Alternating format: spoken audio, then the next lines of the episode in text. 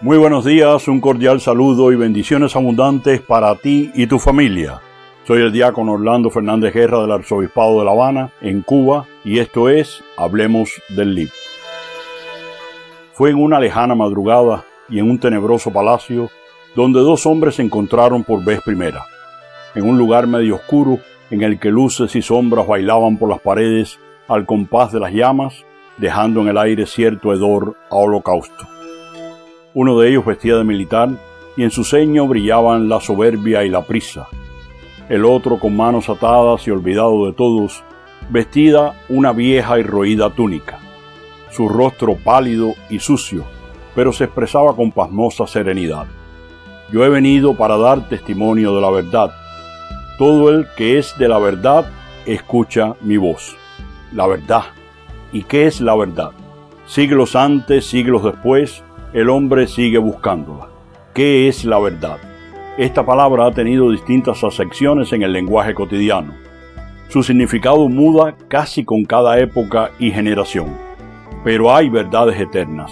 Hoy vamos a conversar sobre una de ellas, la verdad en el texto sagrado. La Biblia no es un libro de historia ni de ciencias, sino literatura religiosa. Esto impide que podamos buscar en ella afirmaciones científicas sobre el origen del mundo y la redondez de la Tierra. Dios no reveló nada sobre esos asuntos y los autores humanos no podrían tener los conocimientos científicos de la modernidad.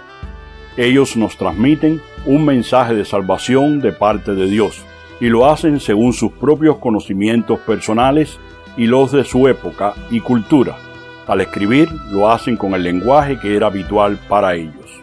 Hay en la Biblia muchos pasajes donde un lector no avisado podría tomar dos posturas contrarias. Una, o lo considera errado, contradictoria y no creíble porque contradice la ciencia, y la otra, se lo cree todo al pie de la letra porque es un texto sagrado y Dios todo lo puede, sin preguntarse si Él quiere. Ambas posturas leen el texto equivocadamente. Un ejemplo de texto donde se podrían enfrentar ambas posturas es la batalla de los israelitas contra los amorreos, donde Josué gritó, Detente sol en Gabaón y tu luna en el valle de Ayalón. Y el sol se detuvo y la luna se paró hasta que el pueblo se vengó de sus enemigos. El sol se paró en medio del cielo y no tuvo prisa en ponerse como un día entero. Josué capítulo 10 versos del 12 al 3. El primero en obedecer las leyes de la creación es el Creador. No se abre camino al corazón del hombre rompiéndolas una tras otra arbitrariamente. Tampoco intenta seducirnos con su poder, sino que lo hace con paciencia y amor. En ninguna parte de la Biblia dice a su criatura que las manipule para conseguir sus objetivos políticos. El sentido de este pasaje es teológico. Y partiendo de esta clave es que hay que leer dicho pasaje. Las verdades que Dios nos quiere transmitir se refieren al plan de salvación y no a otra cosa. Dos grandes pensadores ilustraron este propósito con las siguientes frases. San Agustín dijo, El Señor pretende hacer cristianos, no matemáticos. Y Galileo Galilei, en la Biblia el Espíritu Santo quiere enseñarnos cómo se va al cielo y no cómo va el cielo. Para el Antiguo Testamento conocer la verdad es conocer el designio de Dios. Así es como la verdad, identificada con la revelación, se convierte en sabiduría, y hombre sabio es aquel que conoce la voluntad de Dios, no quien acumula conocimientos filosóficos o científicos. Para el Nuevo Testamento el concepto de verdad se identifica con Cristo y su Evangelio. Algunas frases pueden apostillar esto. Porque la ley fue dada por medio de Moisés, pero la gracia y la verdad se realizaron por Jesucristo. Juan 1.17. Yo soy el camino, la verdad y la vida. Juan 14.6. Jesucristo es la verdad, no según la sección griega, sino según la bíblica. En este sentido no hay errores en el texto, porque esta no es una obra científica. Ahora bien, podríamos preguntarnos, ¿habrá algún error de tipo teológico? Pues, si tenemos en cuenta que Dios se ha revelado a su pueblo progresivamente, como buen pedagogo que es, no hay errores en la revelación en sí misma. Sin embargo, sí podemos encontrar algunos errores en la interpretación que hacía el hombre a medida que pasaba el tiempo. Un ejemplo puede aclarar esto. Hoy para nosotros es una verdad absolutamente fundamental de la fe la resurrección de los muertos. San Pablo dice que si Cristo no resucitó, tampoco nosotros lo haremos y nuestra fe estaría vacía. Pero esta verdad de fe no fue revelada por Dios sino hasta dos siglos antes de Jesús.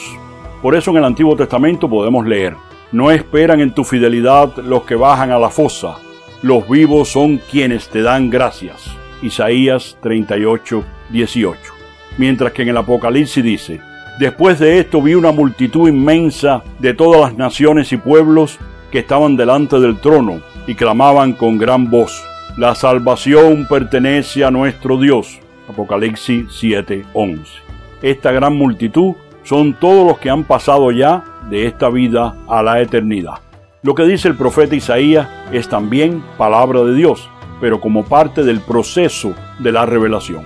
La frase en sí misma es errada si la comparamos con la verdad definitiva de la resurrección, pero el profeta no tenía por qué saber algo que Dios no le reveló a él. Otro ejemplo lo podemos encontrar en el mandato de no comer cerdo que había recibido Moisés, Levítico 11.7 mientras que Pedro escuchó del cielo una voz que le decía, Pedro, mata y come, lo que Dios ha purificado, no lo llames tú profano. Hechos 10 del 13 al 16. Jesús tuvo sus diferencias con los saduceos.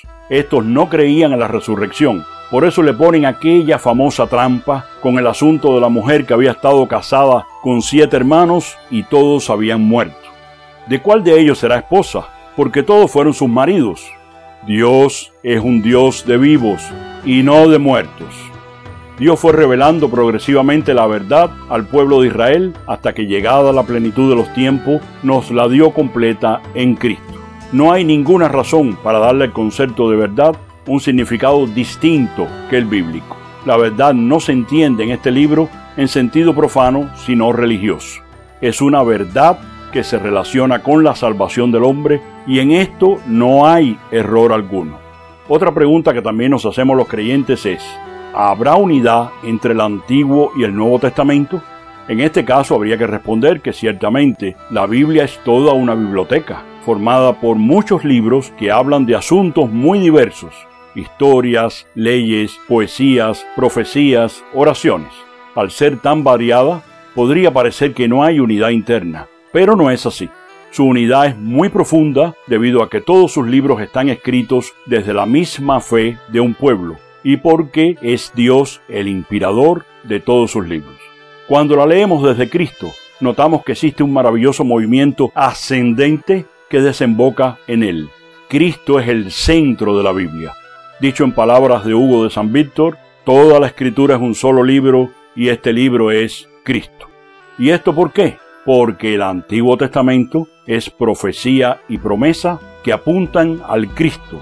Todos sus personajes principales, Abraham, Moisés, David y sucesivos, son figuras del que habría de venir. Nos revelan algo de él y dibujan su semblanza, mientras que el Nuevo Testamento es cumplimiento y explicación de ese acontecimiento ya realizado. Es el mismo resucitado quien aporta este criterio de discernimiento cuando los discípulos de Maús les explica, comenzando por Moisés y siguiéndolos por los profetas, lo que se refería a él en toda la escritura. Para los cristianos la verdad no es una idea ni una ideología, sino una persona. La verdad es Cristo Jesús, y Él es quien da unidad a ambos testamentos.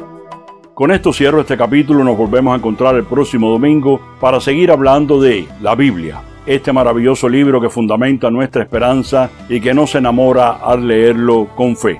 Hablemos del libro es un espacio para hablar sobre la Biblia. Podrá encontrarlo cada domingo en mi página de Facebook, así como a través del grupo de WhatsApp Amigos de la Biblia y en amigos de la Biblia en Telegram. Si todavía no eres miembro, ¿qué esperas para unirte? Estoy esperando por ti. Ayúdame a servirte mejor y que Dios te bendiga a ti y a tu familia.